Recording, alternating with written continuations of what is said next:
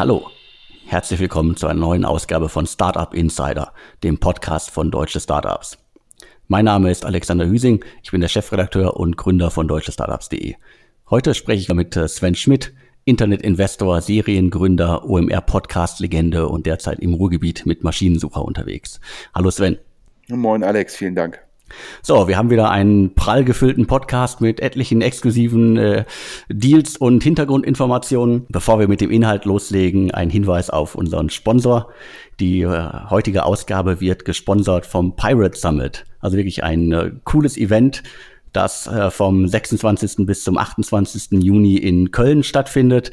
Äh, ich war auch schon mehrmals vor Ort, also wirklich grandiose Location, äh, immer ein äh, starkes Programm, das sie auf die Bühne gebracht haben in den vergangenen Jahren. Und in diesem Jahr gibt's unter anderem Scott äh, Chaikin, den Gründer, Mitgründer von GitHub, Braken Darrell von Logitech und Rob Welling von TinySeed. Und ähm, das Motto ist diesmal In the Black. Da muss man ein bisschen was erklären. Also es geht darum, dass unter anderem diesmal auch Unternehmen gefeiert werden, die ohne VC-Kapital groß geworden sind, halt äh, schnell äh, Profitabilität erreicht haben und in den schwarzen Zahlen sind. Und äh, das soll kein äh, Angriff auf die VC-Szene sein, sondern einfach nur mal noch eine andere Art gebootstrappte Startups äh, werden diesmal groß gefeiert. So, und jetzt doch mal schnell die Botschaft, äh, die Werbebotschaft zum Pirate Summit. Also, der Pirate Summit richtet sich insbesondere an Gründer in der Seed- und Series A-Phase. Die Veranstaltung ist auf 1000 Teilnehmer begrenzt, wegen der einzigartigen Location. Also, das Odonien ist wirklich sehr cool. Deshalb ist der Zugang auch nur über Empfehlungen möglich. Also die erwarten dieses Jahr auch wieder 500 Start-up-Gründer aus äh, über 40 Ländern und etliche Early-Stage-VCs äh, sind natürlich auch dabei. Die Tickets kosten normalerweise 349 Euro. Für alle Hörer des DS-Podcasts kosten sie nur 299 Euro. Und wie kommt ihr jetzt an die Tickets? Ganz einfach. Ihr müsst eine Mail an Till, einen der Pirate Summit Gründer, schreiben. Die E-Mail-Adresse ist till at piratesummit.com.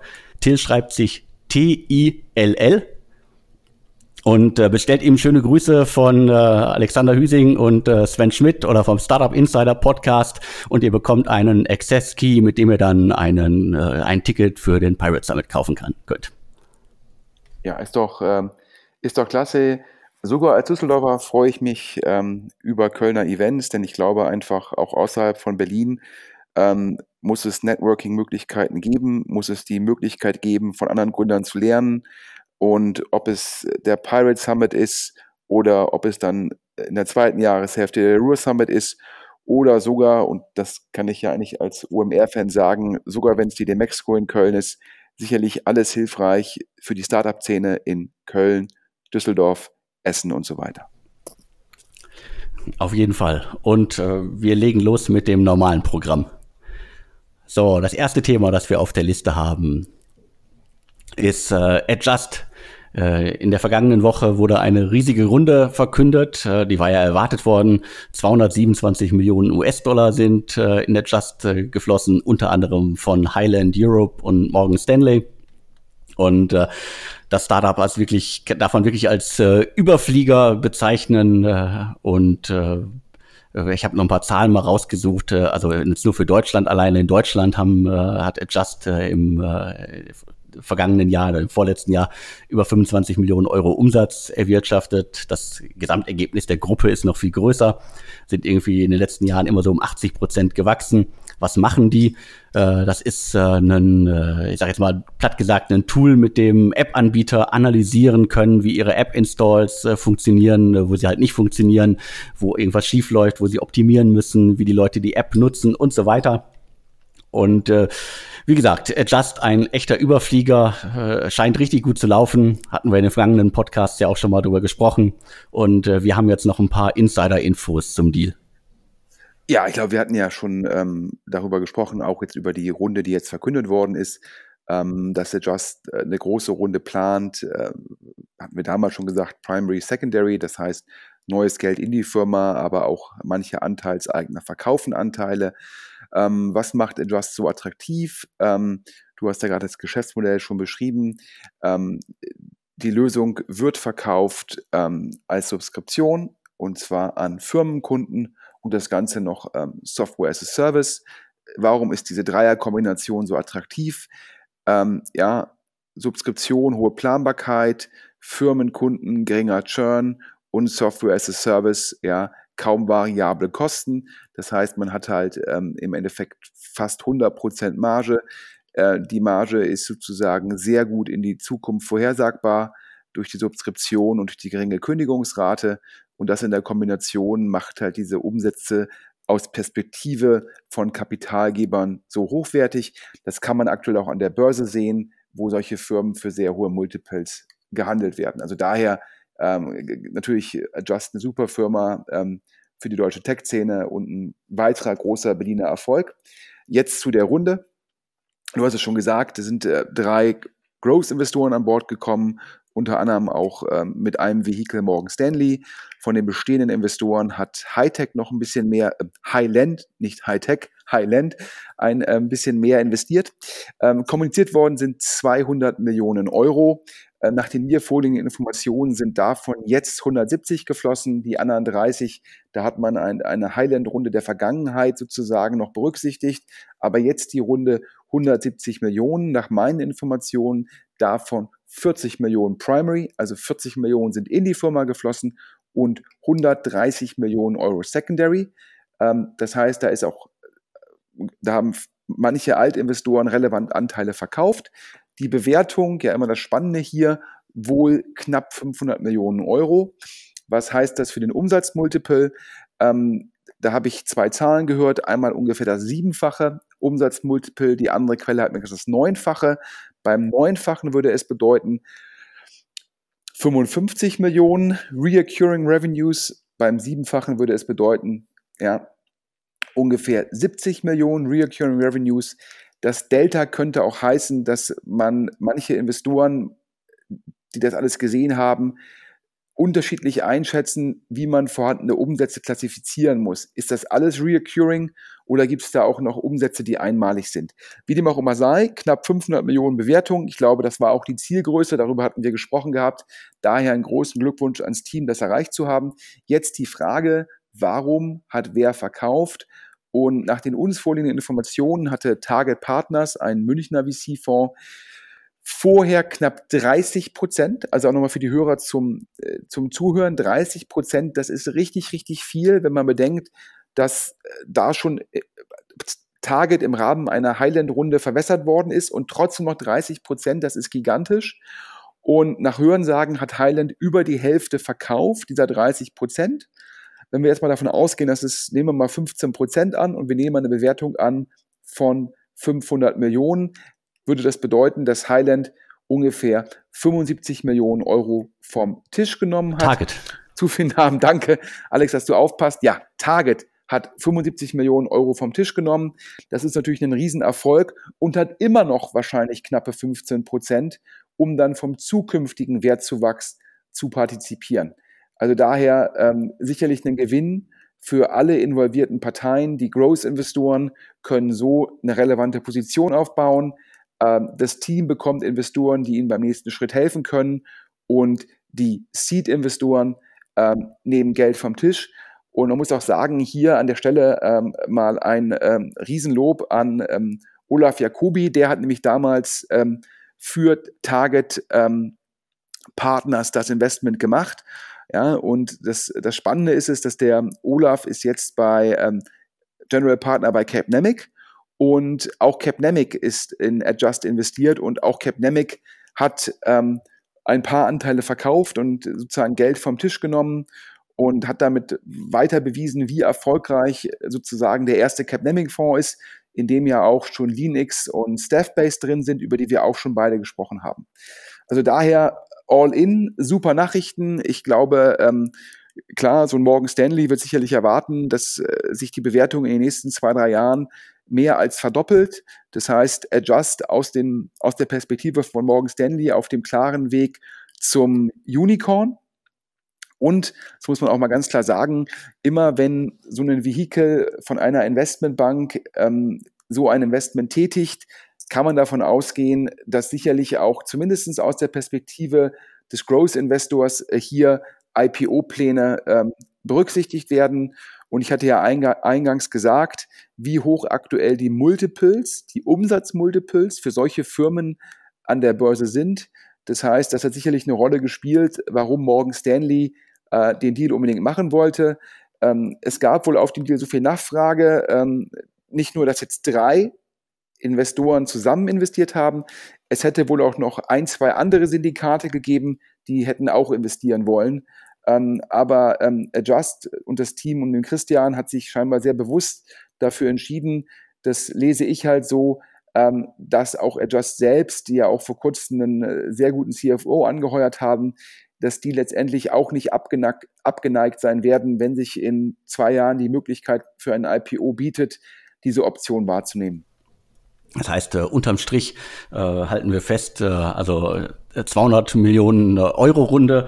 Äh, letztendlich fließen aber nur in Anführungsstrichen 40 Millionen in das Unternehmen, was ja immer noch eine ganze Menge ist. Aber der Rest ist sozusagen wieder diese Mischung zwischen Primary und Secondary Deals, die nach außen hin halt nicht wirklich dann immer transparent sind. Ich glaube, man muss sagen, es fließen, es sind wahrscheinlich, es sind ja nur 170 Millionen statt den 200. Ähm, und wahrscheinlich sind 30 Millionen das Geld, was schon vorher in die Firma geflossen ist. Jetzt fließen nochmal 40 Millionen in die Firma. Die Firma ist nahe Break-Even. Das heißt, die Firma braucht nicht so viel Geld als Primary. Das erklärt auch den hohen Secondary-Anteil. Und äh, klar, der Fonds, aus dem Target da investiert hat, der ist schon älter. Äh, den gibt es schon länger. Und äh, VCs müssen natürlich über die Lebensdauer eines Fonds, meistens so zwölf Jahre, ähm, auch mal ihren LPs, also den Investoren in die VCs, Liquidität zeigen. Und daher kann man die Motivation von Target zu sagen, wir verkaufen jetzt Anteile auch total verstehen. Und sicherlich ist dann auch so ein Morgan Stanley für die Firma in der jetzigen Phase ein sehr guter Berater, wenn es darum geht, weitere Firmen zu kaufen oder den IPO zu machen oder dann vielleicht doch in zwei Jahren einen dualen Prozess zu machen, neben dem IPO auch ein Trade Sale zu prüfen. Da ist natürlich wichtig, wenn man so einen Investor wie Morgan Stanley an Bord hat, der nochmal andere Türen öffnen kann. Ähm, daher sicherlich für alle positiv. Gehen wir zum nächsten Thema. Äh, in der vergangenen Woche gab es noch eine weitere richtig große Runde, die mich auch äh, sehr überrascht hat. Ähm, und zwar Infarm, ein äh, Berliner Startup, das äh, man als Vertical Farming Unternehmen bezeichnen kann. Was machen die? Die st stellen unter anderem äh, große, gigantische Kühlschränke in äh, Supermärkte oder auch in, in Restaurants und ähm, da kann man sozusagen dann äh, frisches Gemüse ernten, also Basilikum und andere Kräuter. Und äh, Atomico und äh, Boulderton Capital äh, haben jetzt äh, 100 Millionen US-Dollar in das Unternehmen investiert, äh, so sozusagen die, die, äh, die Presseaussendung. 24 Millionen waren vorher schon äh, reingeflossen. Und äh, so ein paar Zahlen, also alles aus der Pressemitteilung übernommen. Also es gibt 200 Farmen in äh, diversen Ländern, und äh, sie haben angeblich schon 150.000 äh, Pflanzen geerntet und äh, sind unter anderem in Europa, in Deutschland bei Lebensmittelhändlern wie Edeka äh, und so weiter vor Ort. Ich kenne äh, Infarm Kühlschränke habe ich noch nie gesehen, ich kenne sie aber über Amazon Fresh. Äh, da habe ich die Sachen vor kurzem auch mal gesehen und auch testweise mal bestellt. Und man kommt dann äh, frisches ähm, frisches Gemüse in äh, kleine hübsche Plastikpackungen äh, nach Hause geschickt. Und äh, wie gesagt, mich hat's überrascht. Äh, gerade auch mit Atomico als, äh, als Investor 100 Millionen, die jetzt äh, in, in Infarm äh, fließen oder auch nicht. Oder wir haben noch Details zum Deal. Die PM sagt 100 Millionen Dollar und 88 Millionen Euro. Ähm, nach, nach den mir vorliegenden Informationen äh, unterteilt sich das ähm, sehr stark in sogenanntes Eigenkapital und Fremdkapital. Ähm, und nach Hörensagen ist es wohl ein Drittel Eigenkapital, zwei Drittel Fremdkapital. Das würde bedeuten, dass der Primary, wo das Geld in die Firma fließt, als Equity 30 Millionen Euro groß ist und dann nochmal ähm, scheinbar primär Triple Point Capital ähm, nach Hörensagen äh, der Firma Fremdkapital zur Verfügung stellt. Ja, wahrscheinlich um einfach ähm, letztendlich die, ähm, ja, die Farmen in Anführungsstrichen, also sprich die, die Gerätschaften vorzufinanzieren. Ähm, ich nehme an, dass ähm, Infarm, ohne jetzt die kommerziellen Deals zu kennen, wahrscheinlich äh, von den einzelnen ähm, ähm, Supermärkten und ähnlichen Standorten halt eine Monatsgebühr bekommt. Das heißt, Infarm ist dadurch natürlich gezwungen, hat dann erstmal negativen Working Capital, weil sie halt so eine Farm vor, vorfinanzieren müssen, bekommen dann eine monatliche Zahlung pro Farm. Ähm, das ist natürlich für ein Startup oftmals finanziell nicht einfach und ich nehme an, dass hier der Deal mit Triple Point reinkommt, ähm, dass die halt so eine Farm vorfinanzieren und dafür tritt dann Infarm wiederum die, die monatliche Leasinggebühr an Triple Point ab. Ähm, das wird im Endeffekt dort der Hintergrund sein. Mich hat der Deal auch überrascht. Ähm, ich war damals skeptisch, als das Investment, glaube ich, von Sherry gemacht worden ist. Ähm, ich bleibe skeptisch, auch wenn man sagen muss, ja, äh, Sherry hat wieder bewiesen, Atomico, Balderton, äh, dass sie in der Lage sind, äh, Top-Folgeinvestoren für ihre Portfoliofirmen zu finden. Ähm, das generiert für die Portfoliofirmen sehr viel Wert, natürlich aber auch für Sherry. Ähm, ich habe mit einem VC gesprochen, der sich mit dem Markt sehr gut auskennt und der konnte sich den Deal nur dadurch erklären, hat gesagt, hier aktuell dieses ganze Thema rund um Food und der äh, Beyond Meat Börsengang, da ist halt einfach sehr viel Hype im Markt und hat auch dann gesagt, die Sherry hat einfach ein sehr gutes Gefühl, ein sehr gutes Timing, welches Thema man wie angeht und wie positioniert und ähm, würde die Sachen gut verkaufen können und äh, dementsprechend hat er sich das so erklärt, hat aber zu mir gesagt, ja, äh, diese Infarm-Geschichten, die, das wäre halt so, als würde, wenn man jetzt zu einer VW-Niederlassung fährt, um sich einen neuen Golf zu kaufen, also die Niederlassung den Golf vor Ort montieren, ja. Also er hat gesagt, das ist jetzt weder CO2-freundlich, ja, äh, noch halte er es für sinnvoll und ähm, weil er halt sagt, da sind ja dann letztendlich kaum Skaleneffekte. Ja, wenn man jetzt im Endeffekt sonst im Bereich ja, Agraranbau gibt's, profitiert halt von Skaleneffekten und ähm, das tue halt äh, so eine Infarmlösung überhaupt nicht. Und er hat auch die ähm, Flächeneffizienz in Frage gestellt. Was ist Flächeneffizienz? Das heißt, wenn jetzt jemand einen Supermarkt betreibt, äh, ja, also Edeka und Rewe, ja, glaube ich, primär Genossenschaften oder Zusammenschlüsse von Händlern, die gucken halt immer sehr genau, wie viel Quadratmeter in meinem Supermarkt bringen mir wie viel Umsatz und wie viel Deckungsbeitragsmarge. Und das wird halt immer hart errechnet und was funktioniert, bleibt da, was nicht funktioniert, geht. Führt auch dazu, dass oftmals neue Firmen erstmal Werbekostenzuschüsse zahlen müssen, um überhaupt eine Platzierung zu bekommen. Und der sagte halt, er sei da total gespannt, ob halt so eine Infarm-Lösung, die könne sich ja nur über drei Sachen gegenrechnen. Zum einen, sie, sei, sie würde so viel Kunden bringen, weil die Kunden darauf neugierig seien. Das heißt, das wäre so eine Art Loss-Leader, wie jetzt in Drogeriemärkten Windeln.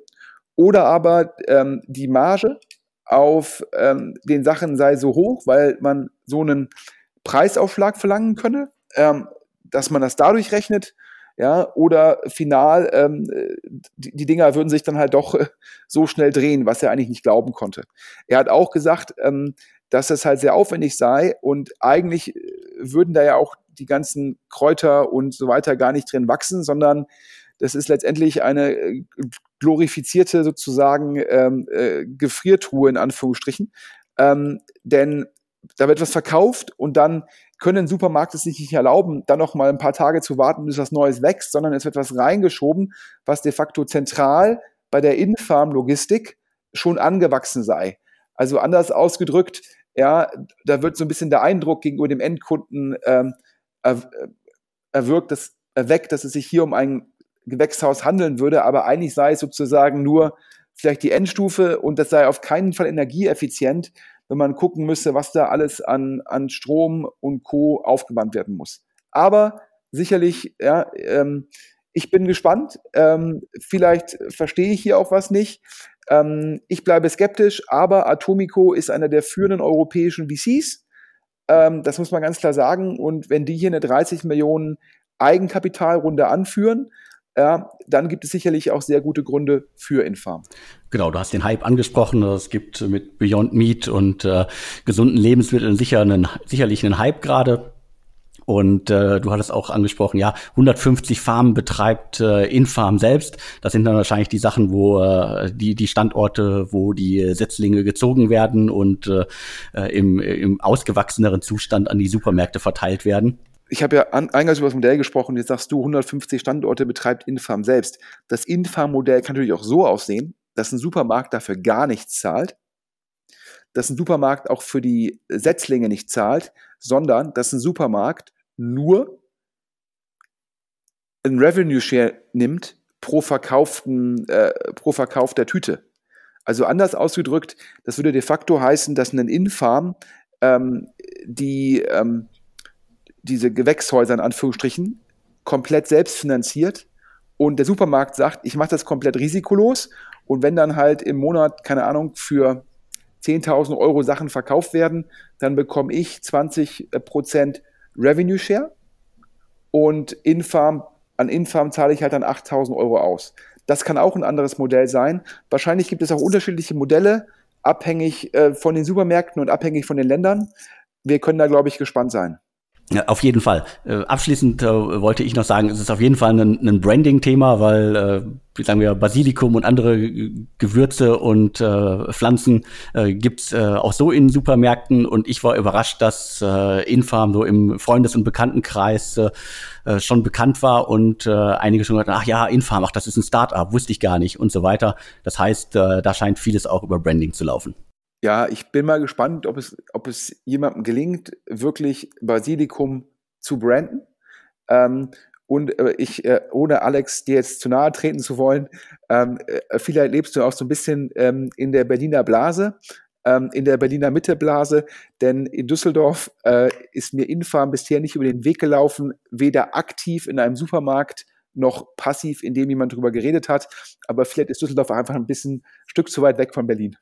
Das mag sein, aber äh, zumindest Edeka ist jetzt auch nicht so die Hipster-Marke äh, als äh, Supermarkt. Äh, da sind sie ja auch vertreten und äh, zumindest hat es der ein oder andere wahrscheinlich in Berlin schon mal gesehen. Nächstes Thema. Uns ist was zugerufen worden und Alex, du konntest es im Handelsregister auch schon verifizieren. Wir können exklusiv berichten über ähm, eine Finanzierungsrunde und da kommt jetzt auch der Anknüpfungspunkt zu Infarm.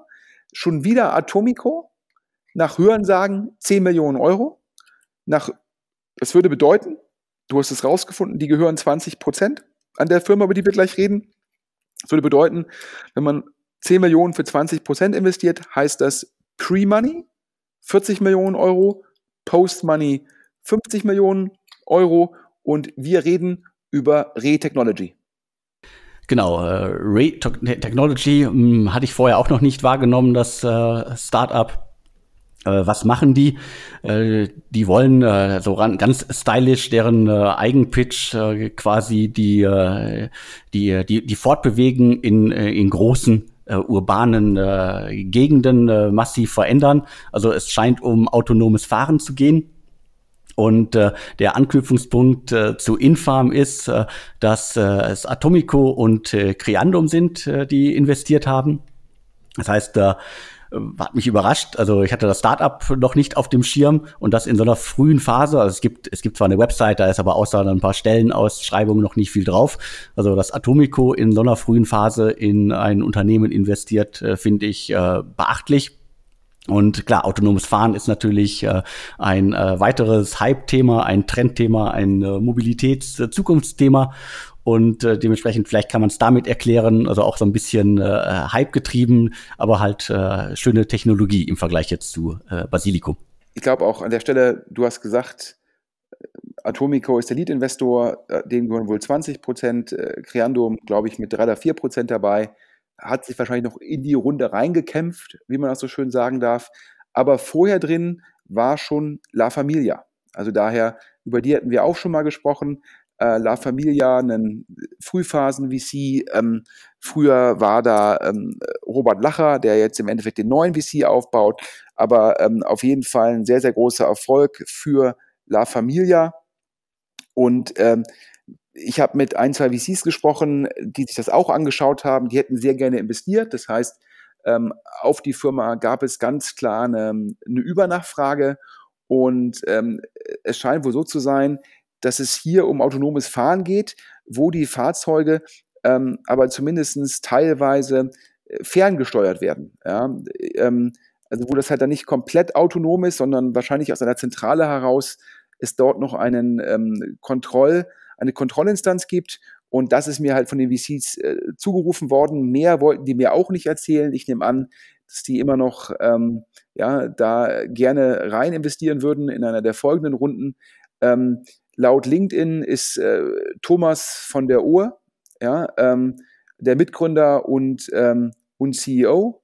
Ähm, der war vorher bei, ähm, äh, bei Zugs und davor ähm, war er im Endeffekt bei, beim Amazon Lab ähm, 126 und ganz ursprünglich war er mal der Co-Founder von äh, ähm, Pocket Taxi und ähm, hat auch dort im Endeffekt äh, sicherlich sehr, sehr positive Signalwirkung für die Investoren. Ähm, der hat einen Master ähm, in Computer Science von der Stanford Universität und ähm, hat einen ähm, Bachelor von der Technischen Hochschule Karlsruhe, also sicherlich in seinem Segment, also in Deutschland sicherlich die führende Uni und Stanford sicherlich die führende Uni in den USA.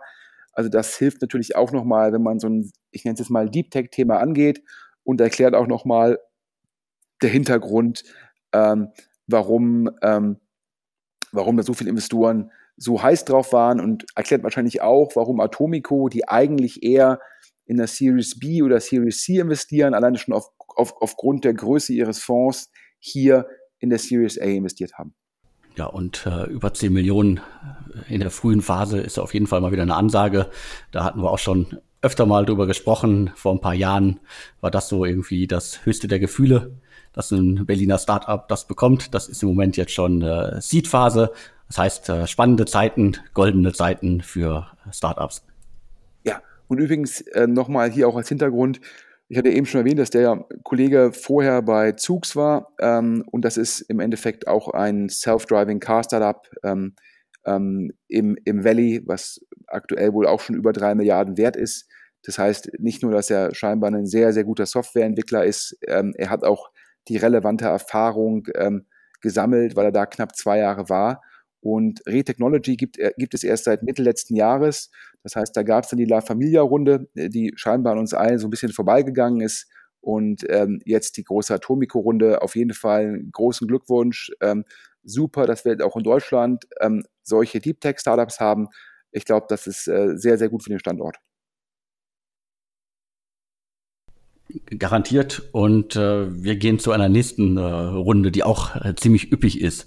Ähm, McMakler, Berliner Startup, äh, Immobiliendienstleister, äh, 50 Millionen Euro eingesammelt, unter anderem von äh, Target Global, äh, Israel Growth Partners und äh, von Bestandsinvestoren, darunter anderem äh, Frog Capital, äh, sind äh, etliche Jahre schon im Markt. Äh, über die Plattform kann man halt ähm, Häuser Häuser vermarkt, vermarkten und äh, Käufer für seine für seine Immobilien finden.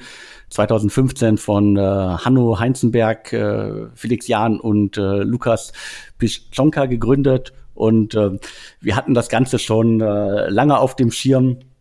Wir hatten eigentlich gehofft, dass wir die Runde äh, exklusiv im Podcast verkünden können. Das hat leider nicht geklappt und äh, wir haben jetzt aber trotzdem noch ein paar Hintergrundinfos äh, zur Runde. Ja, ich glaube mal für die Hörer als Hintergrund, ähm, wir kriegen ja sehr oft während des Fundraisings ähm, letztendlich von Investoren, aber auch von Corporate Finance Beratern ähm, Informationen zugespielt. Ähm, das war auch der Fall bei der jetzigen McMakler-Runde. Ähm, der Felix Jahn, einer der beiden Mitgründer von Home24, hatte sich dann bei uns gemeldet und ähm, dann hatten wir in dem Fall, äh, ja, hatten wir gesagt, okay, ja, dann ähm, wir bringen die Informationen noch nicht, ja, sondern ähm, wir kriegen die Runde halt ähm, exklusiv. Ähm, das ist, hört sich für die Gründer, vielleicht äh, für die Hörer so ein bisschen komisch an, aber teilweise ähm, äh, macht man solche Tauschgeschäfte, indem man sagt, okay, dann kriege ich ein bisschen mehr Informationen, als ich jetzt habe, ich bekomme das exklusiv. Ähm, ähm, dann hofft man immer, dass die andere Seite sich auch dran hält. in dem Fall hat sich äh, McMakler entschieden, ähm, ähm, äh, glaube ich, für ein anderes Medium. Das ist dann immer, ähm, klar, äh, ist man da immer so ein bisschen enttäuscht. Auf der anderen Seite ähm, gibt es jetzt auch die Freiheit, ähm, uns liegt das Fundraising-Deck von McMakler vor, ähm, darüber zu reden und auch mal eine Einschätzung zu geben, ähm, warum die Runde, die sicherlich jetzt als Erfolg verkauft worden ist, eigentlich im Endeffekt nicht so gelaufen ist, wie es Felix Jahn ähm, äh, sich erhofft hat. Ja, ähm, McMakler hat nämlich gesprochen mit führenden äh, globalen Growth-Investoren, also sehr bekannten Namen, und äh, die haben letztendlich ähm, alle abgesagt. Es ist dann geworden ähm, Israel Growth Partners, ähm, ein VC, der einem sicher jetzt nicht als erster eingefallen wäre ähm, für einen Consumer Play ähm, primär im deutschen Markt. Ähm, die kommunizierte Runde, 50 Millionen Euro, ähm, enthält äh, nach unserem Wissensstand auch den sogenannten Convertible, äh, der vorher ausgegeben worden ist. Das heißt, ähm, ähm, McMakler hatte vorher Kapitalbedarf und wenn man sich dann manchmal mit seinen Bestandsinvestoren nicht auf eine Bewertung einigen kann, dann sagt mir, ihr gebt mir Geld und dafür dürft ihr dieses Geld in Anteile wandeln bei der nächsten Finanzierungsrunde mit einem Abschlag, den wir jetzt vereinbaren. Das heißt, ähm, man lässt die Runde dann von einem Dritten später bepreisen und die Investoren, die ins Risiko gegangen sind mit dem Convertible, bekommen dann auf die Runde einen Discount, auch weil sie ja schon früher der Firma das Geld zur Verfügung gestellt haben. Das heißt, die 50 Millionen Euro sind unseres Erachtens nach ähm, zum einen frisches Geld, aber auch altes Geld, ähm, was schon verbraucht ist. Ähm, warum hat die Runde von ähm, McMakler ähm, und den Top-VCs nicht geklappt? Ich habe da im ähm, März mit mehreren Top-VCs, die abgesagt haben, ähm, gesprochen und da war letztendlich, waren das drei, vier Punkte. Also ähm, Punkt eins ähm, wurde mir gesagt, ähm, das ist ein sehr, sehr aggressiver Burn ist. Ähm, der war zum Beispiel hier noch im, in Q4 hm, laut den vorliegenden Zahlen von McMakler, also sprich laut dem Pitch Deck, ähm, war der sogenannte Cash Burn, das heißt der monatliche Verlust, ja, also auf, im Sinne auf dem Bankkonto, der war 1,5 Millionen Euro bis 2 Millionen Euro. Das heißt, wenn man das auf 18 Monate hochrechnet, dann kommt man auf äh, einen sogenannten Cashburn von 18 bis 24 Millionen Euro. Ähm, das fanden manche Investoren ähm, für ein Business, was, und jetzt kommt der zweite Punkt, was, wo manche Investoren sagen, das ist primär ein One-Off-Business. Also anders ausgedrückt, ähm, das ist ein Business mit wenig ja, Repeat. Ja, also äh, mit wenig Wiederholung, denn wie viele Leute verkaufen wirklich regelmäßig Immobilien? Äh, es sind wenige und ähm, dementsprechend ähm, wurde gesagt, bei so einem sogenannten One-Off-Business, da muss die Profitabilität schon ähm, klarer erkennbar sein. Und ähm, der dritte Punkt, den ich immer wieder gehört habe, war, ist das, was McMakler digitalisiert, wirklich ähm, das Entscheidende. Was ist damit gemeint? Ähm, McMakler hilft halt, äh, macht oder macht die Erstellung von Exposés effizienter, macht teilweise die Abwicklung effizienter. Aber ist das wirklich aus Perspektive eines Maklers ein Kostentreiber? Und, äh, oder ist Maklerei dann doch halt teilweise ein sehr persönliches Geschäft? Hm. Und äh, kann man überhaupt wirklich ist der, ist nicht die Kunst darin, den Auftrag zu generieren ähm, und ist das nicht personengetrieben? Ja, und äh, das ist da in den Raum gestellt worden und daher war die Frage, ist das jetzt wirklich ein Bereich, den man in Anführungsstrichen komplett ähm, digitalisieren kann? Ähm, äh, und der vierte Punkt ähm, war dann nochmal die Branding-Strategie. Ähm, ich glaube, da ist das Argument von McMakler, ähm, dass man sich sozusagen den Namen gut merken kann und dass man mit dem Namen halt eine gute Wiedererkennung hat und dass der Name halt äh, sozusagen hervorsticht. Ähm, das Gegenargument ist es, ähm, dass McMakler vielleicht auch im Gegensatz zu der Marke differenziert sich in Deutschland nicht über die Cottage ja, sondern argumentiert sogar gegenüber den Investoren, dass die Cottage ja vom, Käuf, vom Käufer der Immobilie gezahlt und nicht vom Verkäufer. Daher sei dem Verkäufer die Cottage eigentlich egal. Lass ich mal dahingesagt sein, ob das Letztere stimmt. Und das Erstere ist auch so, also in Nordrhein-Westfalen, zumindest theoretisch, ist es 3% plus Mehrwertsteuer vom Verkäufer und 3% plus Mehrwertsteuer vom Käufer. Das heißt, da ist es so ein bisschen anders, aber in jedem Fall im Pitch Deck argumentiert McMakler, ähm, dass die Kommission halt ähm, letztendlich ähm, ähm, nur vom Käufer gezahlt werde, äh, werde ähm, sei das halt im Endeffekt ähm, nicht so relevant. Und das heißt, McMakler in Deutschland macht keinen Wettbewerb auf den Preis. Und da muss man sich fragen, wenn man dann Verkäufer ist, ähm, wenn man sagt, ja, spielt keine Rolle, ich zahle eh nichts, ähm, dann kann man natürlich auch vielleicht bei höherpreisigen Objekten und so weiter eher zu einem Engels und Völkers oder anderen bestehenden Marken ge gehen, die, glaube ich, für die Immobilie selbst dann ein besseres Signaling haben.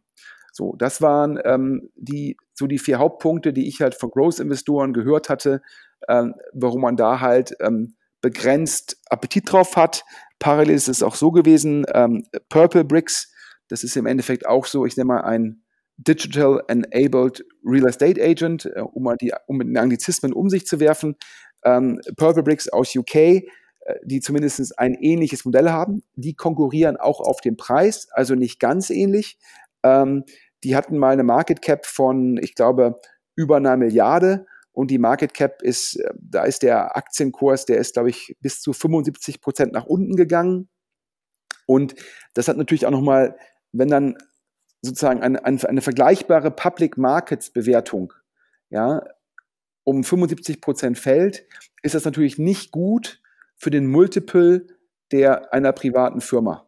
Und ähm, also dementsprechend, das sind so die Punkte und manche deutsche VCs haben mir noch gesagt, wo sie glauben, was auch noch potenziell sehr problematisch werden könnte, ist der Punkt, wenn in Deutschland eine Gesetzgebung kommen sollte, wo auch der Verkäufer von Immobilien analog zum Vermieter die Kommission selbst zahlen muss. Das heißt, dieses Prinzip, der Besteller der Leistung muss zahlen, was wir in dem Bereich Vermietung schon haben, wenn das auch im Bereich Verkäufer kommen sollte, konjunktiv, das sah letztes Jahr mal so aus, aktuell sieht es nicht so aus, wenn das kommt, ist die Erwartung, dass die Sales-Kommission, also sprich, Entschuldigung, die Verkaufsprovision, ach, zu viele Anglizismen, äh, ich gucke hier auf das Deck von, äh, von, ähm, äh, von McMakler, ist natürlich auf Englisch, ähm, wenn dann die Verkaufsprovision halt vom Verkäufer zu zahlen ist, äh, dass die halt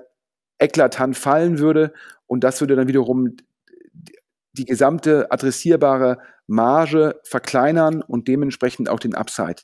Das war auch noch so ein Punkt und die ganzen Punkte in Summe haben, glaube ich, dazu geführt, ähm, dass jetzt äh, das Ergebnis immer noch natürlich eine erfolgreiche Runde ist und äh, McMakler weiter aggressiv wachsen kann, aber dass es jetzt im Endeffekt kein Investor mit einer sehr großen Signalwirkung geworden ist. Na, insgesamt ist es in dem Segment ja ziemlich ruhig geworden. Es gab ja äh, einen riesigen Hype äh, und äh, das ganze PropTech-Segment hat sich dann relativ schnell gewandelt, weil halt auf jeden Fall das, äh, sagen wir, das äh, das Weiterreichen um äh, Vermietung und so weiter ist jetzt nicht wirklich spannend. Alle konzentrieren sich auf den äh, Kauf und Verkauf von, von Immobilien. Und äh, große Runden haben wir da jetzt zuletzt keine mehr gesehen. Da ist jetzt die 50 Millionen Runde von McMakler auf jeden Fall ein, ein ordentliches Brett, das sie da bohren können. Ich bin sehr gespannt.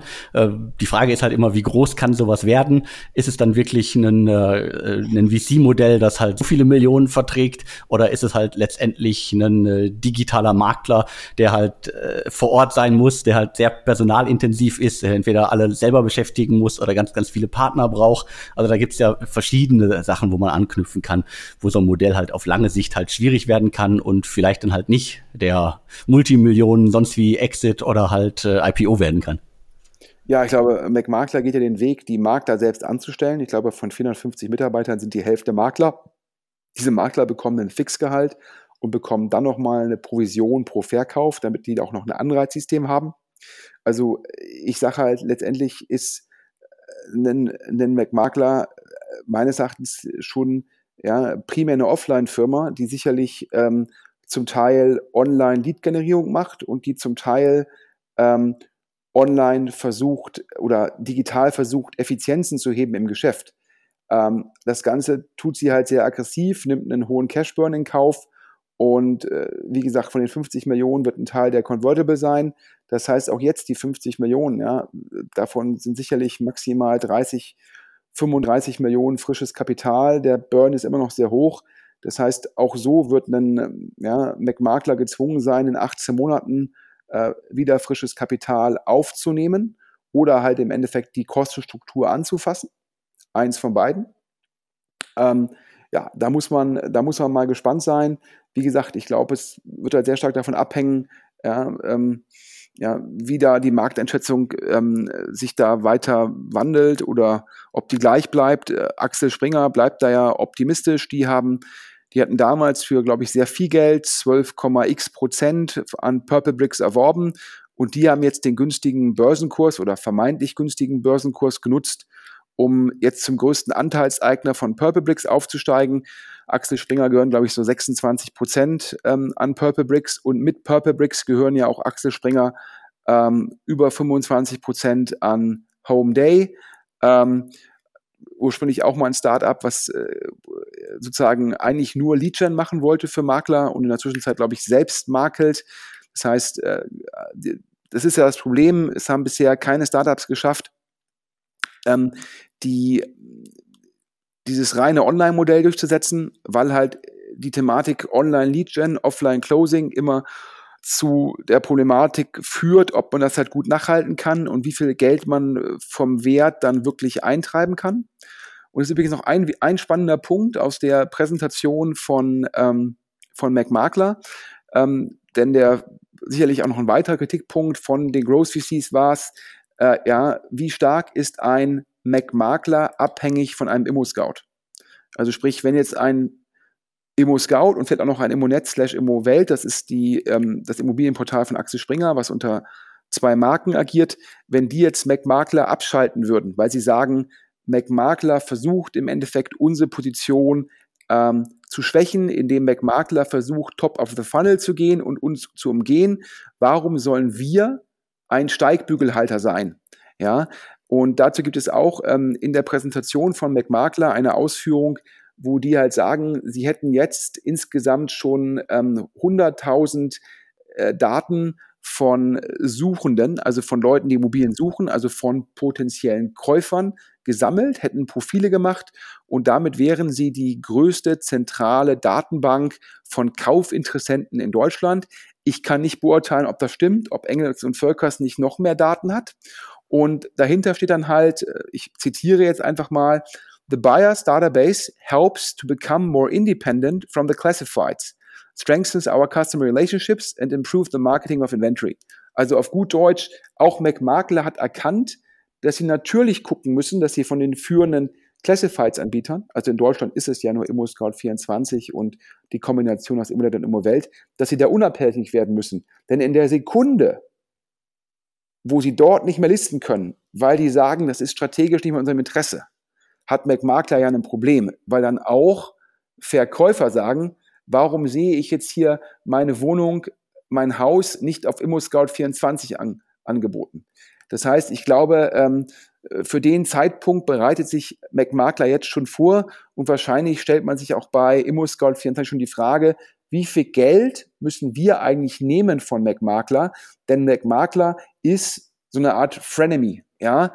Die sind gut, weil sie Inventar liefern, aber sind natürlich potenziell wenn Sie eine eigene Datenbank aufbauen, um über die, über E-Mails Immobilien zu vermarkten, auch ein Konkurrent von ImmoScout24. Das heißt, ähm, das ist immer so ein Für und Wider und ähm, für den Zeitpunkt äh, muss man sich vor, vorbereiten. Also daher ähm, spannende Geschichte. Wir werden da, glaube ich, weiter ähm, nah dranbleiben. Und wenn wir demnächst was von der potenziell neuen Runde hören, werden wir auch direkt darüber berichten, ähm, um das dann auch exklusiv zu haben. Machen wir auf jeden Fall. Und wir gehen zum nächsten Thema. Wir haben noch äh, Applift auf unserer Liste stehen. Hätte mich vor ein paar Jahren jemand gefragt, so oh, Applift, äh, ich glaube, ich hätte gesagt, äh, cooles äh, Startup aus Berlin. Was machen die? Also eine globale App-Marketing-Plattform, auf der Mobile App Publisher irgendwie äh, Akquise und äh, Neukundengewinnung ähm, äh, betreiben können und so weiter war für mich äh, jahrelang wirklich so, äh, sagen wir nicht, nicht ein Vorzeige-Startup, aber zumindest irgendwie ein Name, wo man sagen konnte, so hier, Applift, hört sich cool an, scheint richtig gut zu laufen.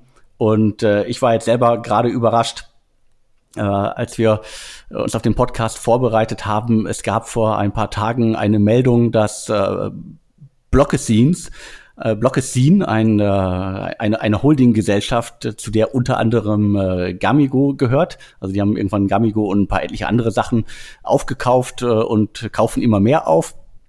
Diverse äh, Tochtergesellschaften haben sie mittlerweile und äh, Blockescenes hat jetzt äh, 85,47 Prozent der Anteile der Applift GmbH erworben.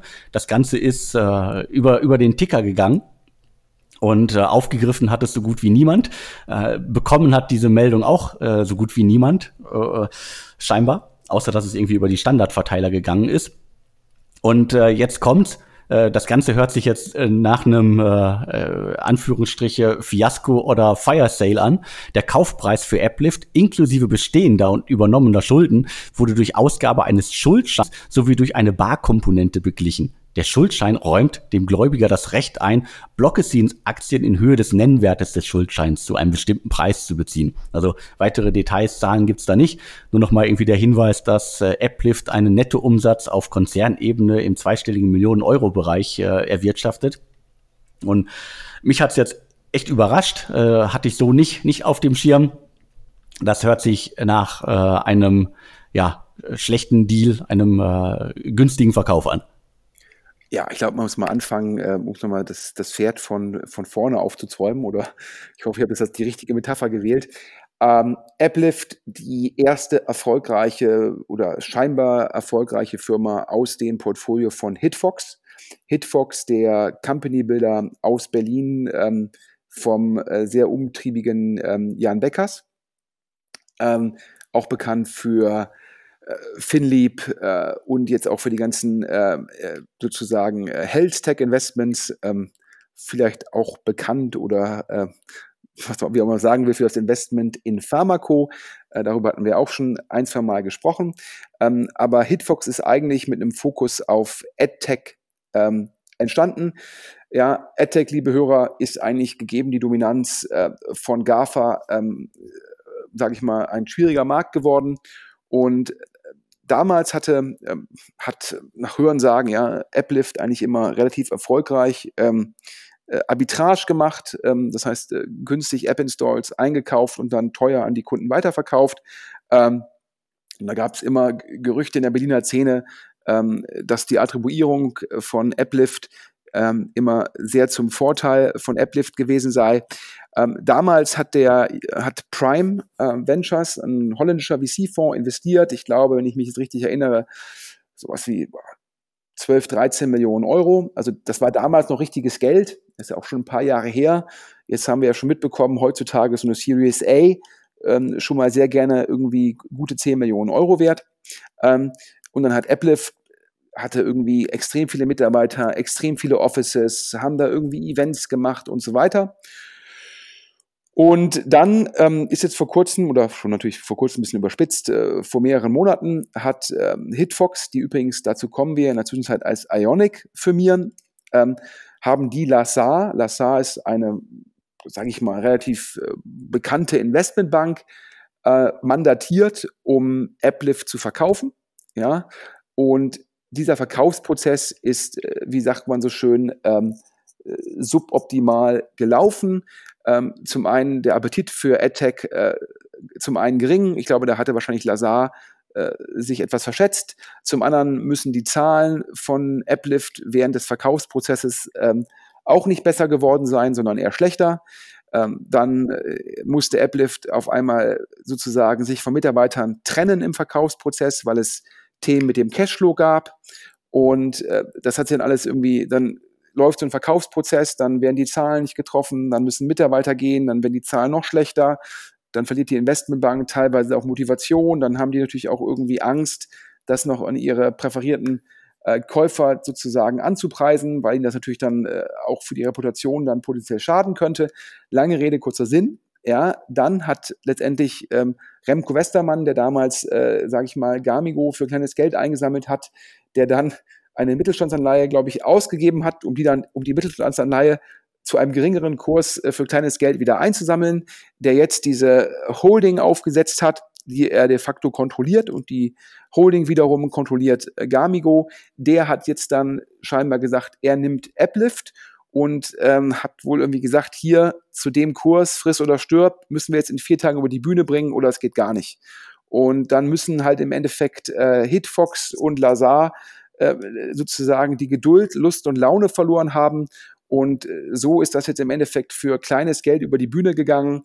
Und äh, Prime Ventures hat da, glaube ich, noch irgendwie äh, Reputation schon noch irgendwelche Optionen bekommen, falls äh, wieder erwarten, äh, da äh, noch irgendwas Großes draus werden sollte, können sie die irgendwie einlösen. Ähm, aber das ist, ähm, wir hatten ja, glaube ich, letztes Jahr gesagt, äh, äh, Nu 3, ja, äh, der schlechteste Exit des Jahres.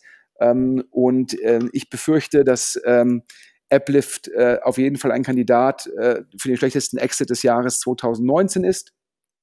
Ähm, man muss auch sagen, das sieht wahrscheinlich ähm, Ionic nicht ganz anders, denn wenn man mal auf die Ionic-Webseite geht, ähm, für die Hörer, die sich interessieren, ionic.com, I-O-N-I-Q.com, ja, früher wie gesagt bekannt als Hitfox, und man geht da auf Portfolio, dann gibt es da Heartbeat Labs, das ist der Health Tech Investor, der hat eine eigene Webseite, dann gibt es FinLeap, das ist der Fintech Investor, der hat auch eine eigene Webseite. Und dann gibt es den Bereich AdTech, so, da wird noch von vier Firmen geredet, aber es wird nicht gesagt, wer die Firmen sind und es gibt auch keine eigene Webseite mehr. Das heißt, ähm, es scheint mir so, als würde Ionic auf dem Weg sein, äh, den Bereich AdTech äh, langsam aber sicher in Anführungsstrichen ähm, ähm, zu beerdigen, weil man halt feststellt, ähm, ja, sogar wenn vielleicht eine Firma einigermaßen läuft, es gibt halt keinen Käufer, der für eine AdTech-Firma einen strategischen Preis zahlt. Ja, da bin ich bei dir. Also klingt nach dem äh, schlechtesten Exit äh, des Jahres. Und ähm, ja, äh, Ionic scheint auf dem Weg zu sein, sich erneut zu wandeln. Also ja, vom, vom Start her Hitfox als ursprünglich mal Games-Plattform zum Inkubator für Investor für AdTech-Themen, dann äh, zum Fintech-Inkubator, äh, Brutkasten, Investor gewandelt. Dann machen sie eHealth und jetzt scheint halt äh, die Zeit für AdTech vorbei zu sein. Und äh, es geht mit anderen Themen voran. Absolut, muss man natürlich auch dem Jan Beckers sagen, sehr umtriebig, äh, sehr guter Verkäufer, Top-Networker und auch geistig flexibel, um zu verstehen, dass halt äh, der AdTech-Bereich kein Werttreiber mehr in seinem Portfolio ist. Und ähm, ja, also du, man weiß auch, dass der, dass der Exit nicht gut war, äh, wenn de facto Jan Beckers darüber schweigt. Äh, denn ansonsten äh, kann Ionic oder ehemals Hitfox, die wissen schon, wie PR geht. Und äh, wenn das Ganze irgendwie ähm, in, in irgendeiner PM begraben wird, dann weiß man halt, ja, das war jetzt nicht wunschgemäß gelaufen. Aber äh, ja, manchmal gewinnt man, äh, manchmal verliert man und ähm, dementsprechend wahrscheinlich der Apple-Verkauf zwei, drei Jahre zu spät angegangen. Ähm, aber das ist mir auch in meiner Unternehmerkarriere auch oft schon passiert. So, dann mache ich jetzt den, mache ich den Rauschmeißer jetzt. Ein, ein kurzes, spannendes Thema habe ich noch. Äh, und zwar äh, Christopher Moore, äh, ursprünglich mal dafür bekannt, dass er City Deal, das äh, von Rocket dann später an Groupon äh, weitergereicht worden ist, äh, hat er mal gemacht. War da etliche Jahre lang, hat, äh, glaube ich, zum Schluss das Europageschäft verantwortet, irgendwie 5000 Mitarbeiter, ist dann 2014 da raus und äh, dann kurze Zeit später beim äh, jetzigen Unicorn Auto 1 eingestiegen und äh, hat er als, äh, ich glaube, COO das Unternehmen die letzten Jahre äh, geführt, geleitet und ist im vergangenen Sommer da ausgestiegen. Also auch äh, relativ überraschend für mich. Hat er eigentlich gerechnet, dass er da noch längere Zeit bleibt. Aber wie immer im Leben, äh, Christopher Moore, lange Zeit hat er, glaube ich, nicht still sitzen können. Äh, wahrscheinlich kurze Auszeit, bisschen Urlaub und äh, direkt mit äh, neuen Ideen getüffelt. Und eine Idee ist jetzt noch nicht wirklich sichtbar, aber wir haben schon ein paar Informationen. Das Ganze äh, läuft unter dem Arbeitstitel Patient 21. Da gibt's äh, zwei Firmen. Äh, einmal die äh, Patient 21 GmbH und ähm, worum geht's? Es geht unter anderem um die Bereitstellung von medizinischen Dienstleistungen, Leasing von Ausstattung und Räumlichkeiten, Marketingleistungen. Da sind wir beim Thema. Also das, äh, da sollte er Ahnung von haben, der, der Christopher. Und alles um Thema digitale Inhalte, Schulungen auch, was ja auch ein Riesenthema sein kann. Also digitale Schulungen in bestimmten Segmenten ist ja auch so ein schönes Boomthema. Und dann gibt's noch eine Tochtergesellschaft, also eine hundertprozentige Tochtergesellschaft, die Deutsche Dental Service GmbH. Da geht's auch um die Erbringung von Dienstleistungen für medizinische Versorgungszentren und Arztpraxen. und auch nochmal Marketing, Management, Steuerung, Überwachung aller Online- und Offline-Marketing-Aktivitäten, Praxisverwaltung und so weiter. Also das Ganze hört sich äh, nach einer Mischung aus, äh, sage ich mal, Praxisverwaltung, Software as a Service Tool zum Thema äh, Arztpraxenverwaltung, Marketing, äh, äh, Tools und so weiter. Und jetzt kommt das Spannende, also es ist äh, alles gerade erst äh, sichtbar geworden. Die Firmen sind alle noch äh, sehr, sehr jung und vor kurzem erst angemeldet worden. Und es gibt schon zwei Investoren und zwar zwei Namen, mit denen äh, Christopher Moore in den vergangenen Jahren schon äh, mehrmals zu tun hatte, weil es sind die äh, Auto 1 Investoren äh, Target Global und äh, Piton äh, Capital.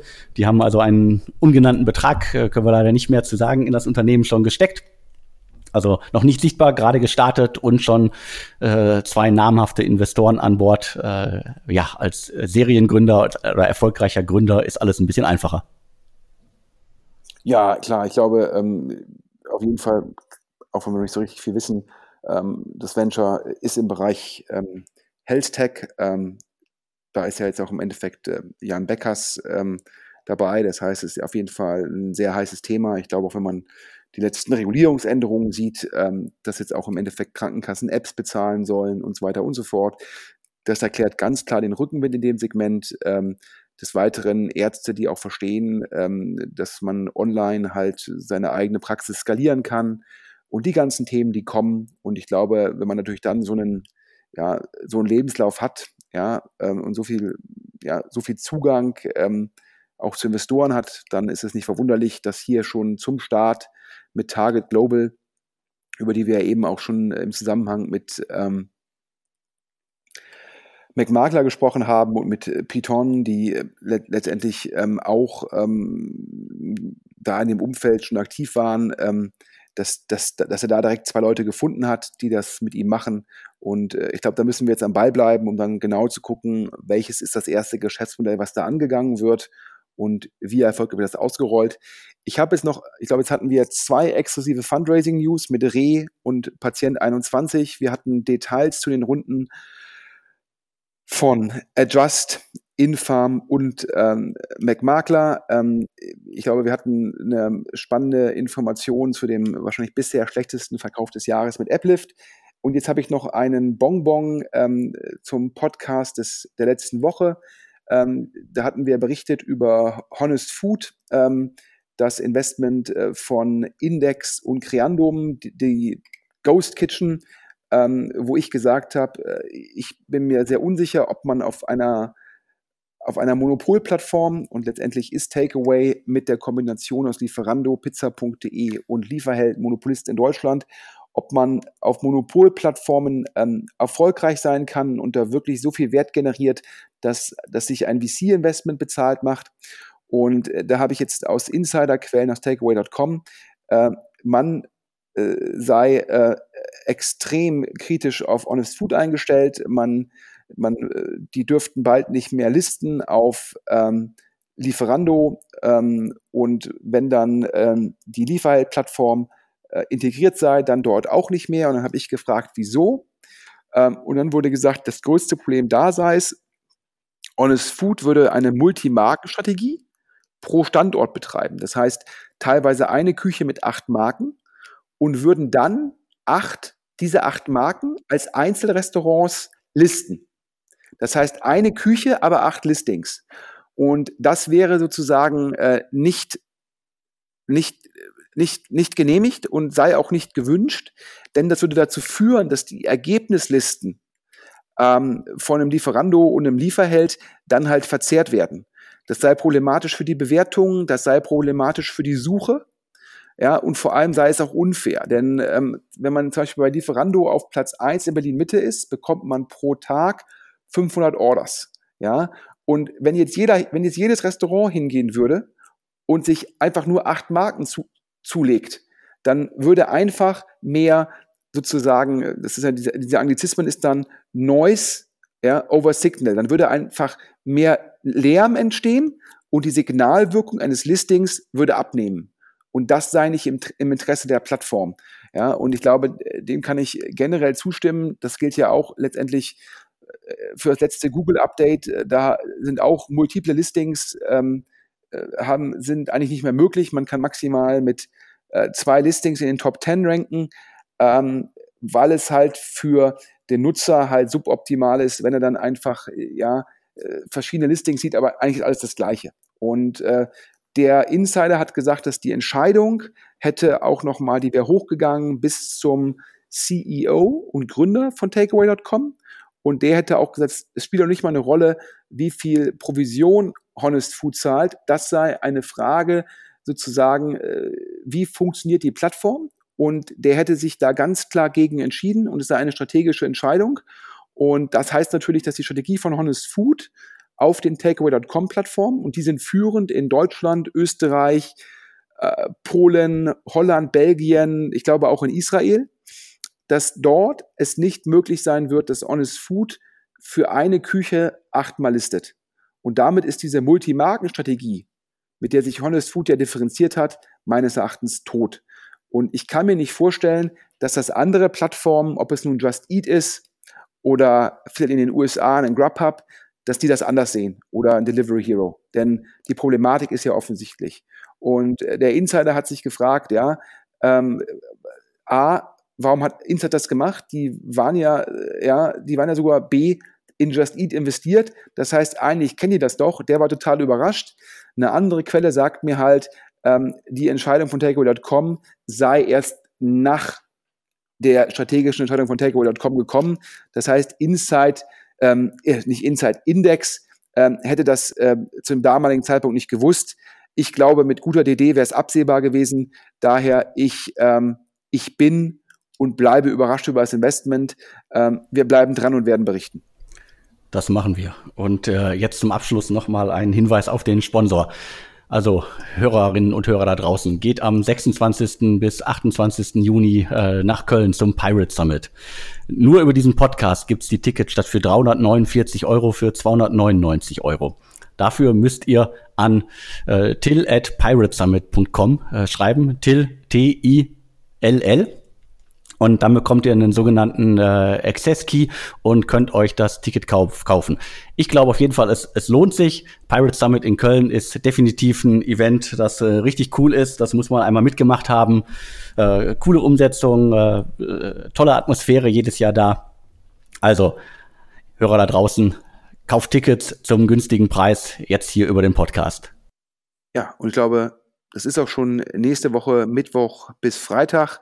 Ähm, dann wahrscheinlich auch mit Top-Wetter, was glaube ich für die Location äh, super ist. Ähm, auf jeden Fall wünsche ich allen Hörern, die da hingehen, ein tolles Event. Äh, zum Abschluss äh, freuen uns auch über weitere Sponsoren. Äh, bitte an podcast.deutschestartups.de schreiben. Ähm, der Alex äh, beantwortet jede Anfrage. Ähm, und wie gesagt, äh, je mehr Sponsoren wir haben, desto länger kann der Podcast für alle kostenfrei bleiben. Und das ist vom Alex und von mir das Ziel. Deutsche Startups ist kostenlos und der Podcast soll es auch bleiben. Daher gebt euch einen Ruck, schreibt an Postcard des Deutsche Startups und ich kann auch verkünden, wir sind in der Zwischenzeit bei über 7000 Hörern pro Podcast. Wir erreichen immer mehr Leute über Spotify, über iTunes und auch SoundCloud läuft immer besser. Meistens jetzt 4000 Hörer in der ersten Woche. Und ähm, das freut uns sehr. Ein großes, großen Dank an alle Hörer, die diesen Podcast so erfolgreich machen. Wir wünschen euch allen einen guten Wochenstart. Ja, auch von meiner Seite nochmal vielen Dank. Auch an dich, Sven. Danke für die vielen Infos und wir hören uns kommende Woche wieder. Bis dann. Tschüss. Und tschüss.